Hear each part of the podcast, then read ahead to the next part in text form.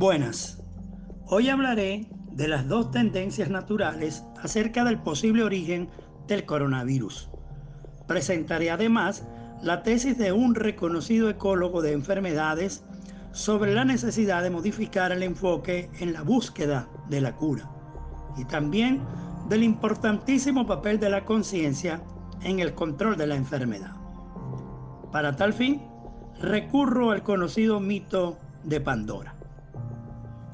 El mito de la caja de Pandora ha regresado, al parecer con más fuerza. Ya los genios del mal le habían extrañado. Pandora fue creada por Hefesto en los albores de la humanidad, por instrucciones de Zeus. Se trataba de la primera mujer, la Eva del Génesis. Según el mito griego, Zeus estaba molesto con Prometeo, muy molesto, por haberle robado el fuego y por habérselo entregado a los humanos. La venganza de Zeus fue muy simple. Zeus presentó a Pandora con Epimeteo, hermano de Prometeo, el ladrón del fuego. Epimeteo y Pandora contrajeron matrimonio. Como regalo de boda, Pandora recibió, según cuenta la historia, una caja pero realmente era una tinaja ovalada. Con el obsequio había una nota donde se le daba a Pandora la instrucción de no abrir la caja. Pero Pandora había sido dotada por los dioses de una gran curiosidad. Por eso no pudo seguir la instrucción. Cuando Pandora abrió la caja, de su interior salieron todos los males del mundo. Pandora, desesperada, trató de cerrarla, pero ya era tarde. En la caja solo quedó el único bien que los dioses habían puesto en, ella, la esperanza. Desde entonces cobró vida la expresión, la esperanza es lo último que se pierde. Pues bien, si el virus de la pandemia que hoy conocemos como coronavirus fue creado en un laboratorio, como lo refirió el virólogo Luc Montagnier, Premio Nobel de Medicina en el 2008, por su trabajo sobre el VIH, es evidente que su creación fue coordinada por los genios del mal, cuyo poder es superior al de los presidentes que dirigen los grandes imperios. Estos genios del mal siempre han actuado como dioses perversos. De ser así, de haberse creado el virus en un laboratorio, es casi seguro que también hayan creado la vacuna y estén en los actuales momentos jugando con los mejores laboratorios y el imperio de su gusto para ver quién ofrece más oro por la vacuna. Para ellos es una simple subasta otra más de sus triquiñuelas. Pero también es probable que hayan creado el virus y no hayan podido crear la vacuna, con lo cual el experimento escapó de su control.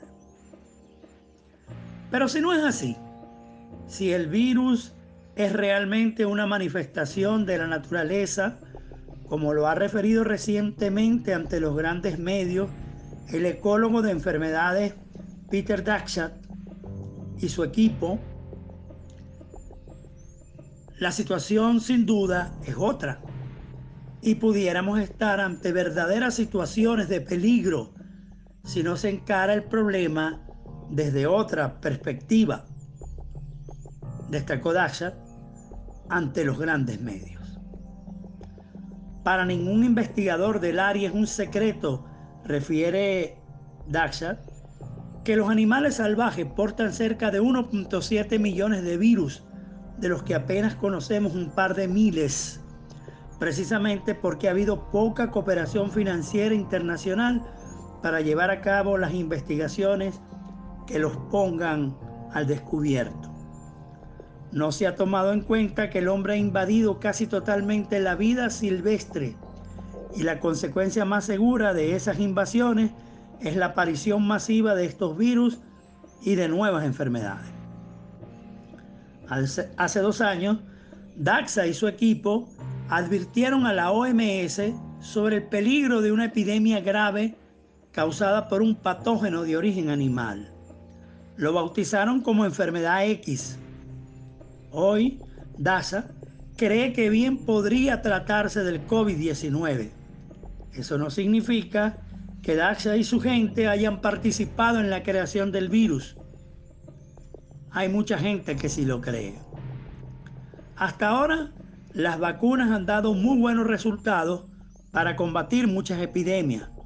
Por eso, la ciencia debe apresurarse de manera inteligente y coordinada, proceder un poco al estilo de las actuaciones del equipo del Fondo Mundial de Lucha contra el SIDA, la tuberculosis y la malaria.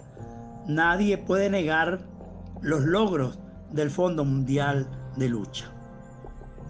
En tal sentido, es necesario reinventar la cooperación global y no seguir actuando cada quien por su lado. Tal vez, si trabajan de manera coordinada, la esperanza pueda salir de la caja de Pandora para fortalecer las creencias de la humanidad en el hombre de ciencia.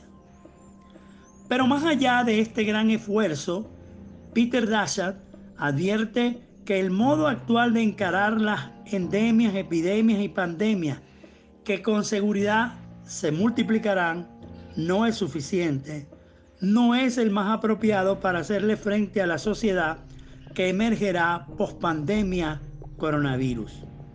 Así que necesitamos, dice Dasha, ver el asunto más a largo plazo.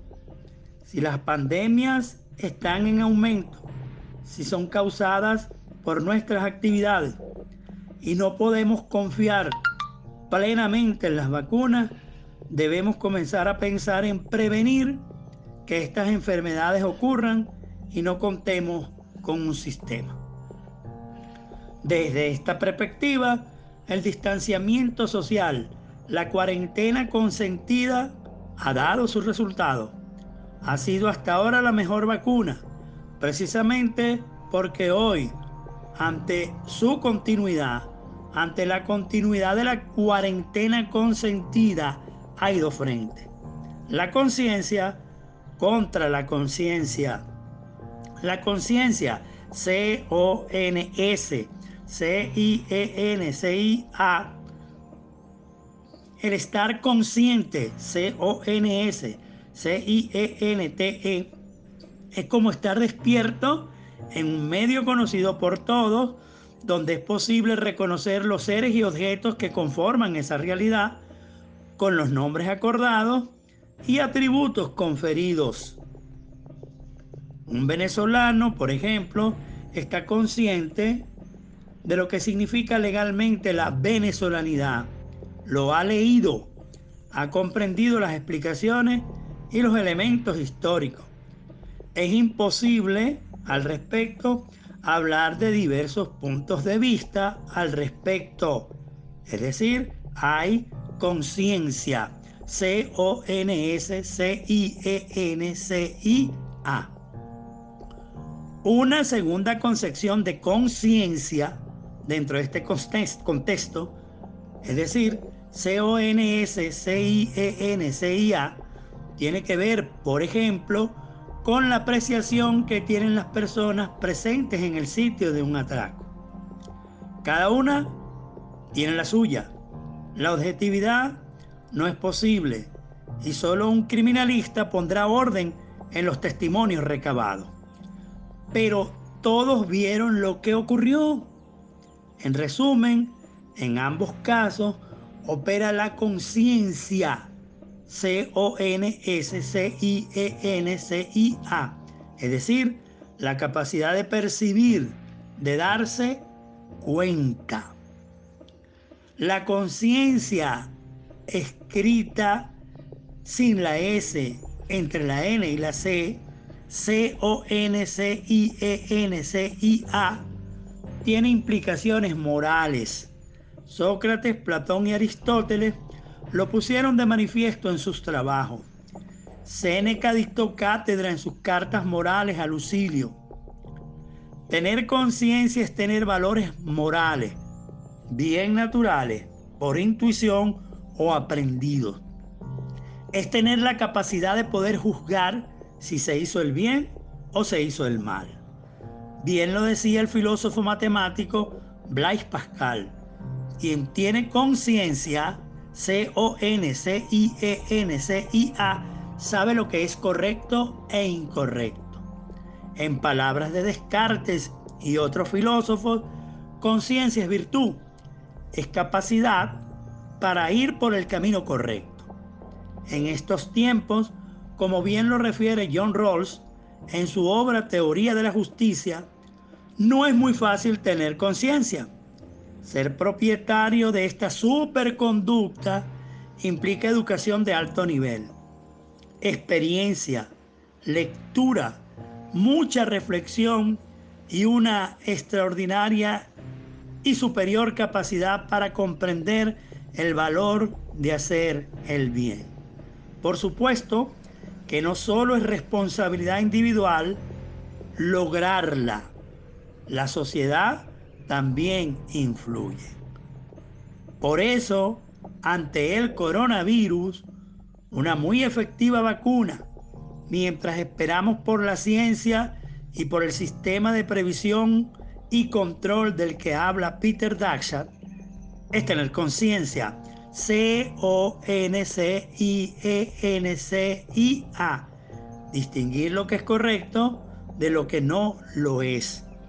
Pero esta conciencia requiere de la otra, de la conciencia escrita C-O-N-S C-I-E-N-C-I-A, es decir, darnos cuenta, percibir lo que está ocurriendo. Las dos van de la mano. Aplaudamos entonces el uso de la mascarilla y el distanciamiento social. Muchas gracias.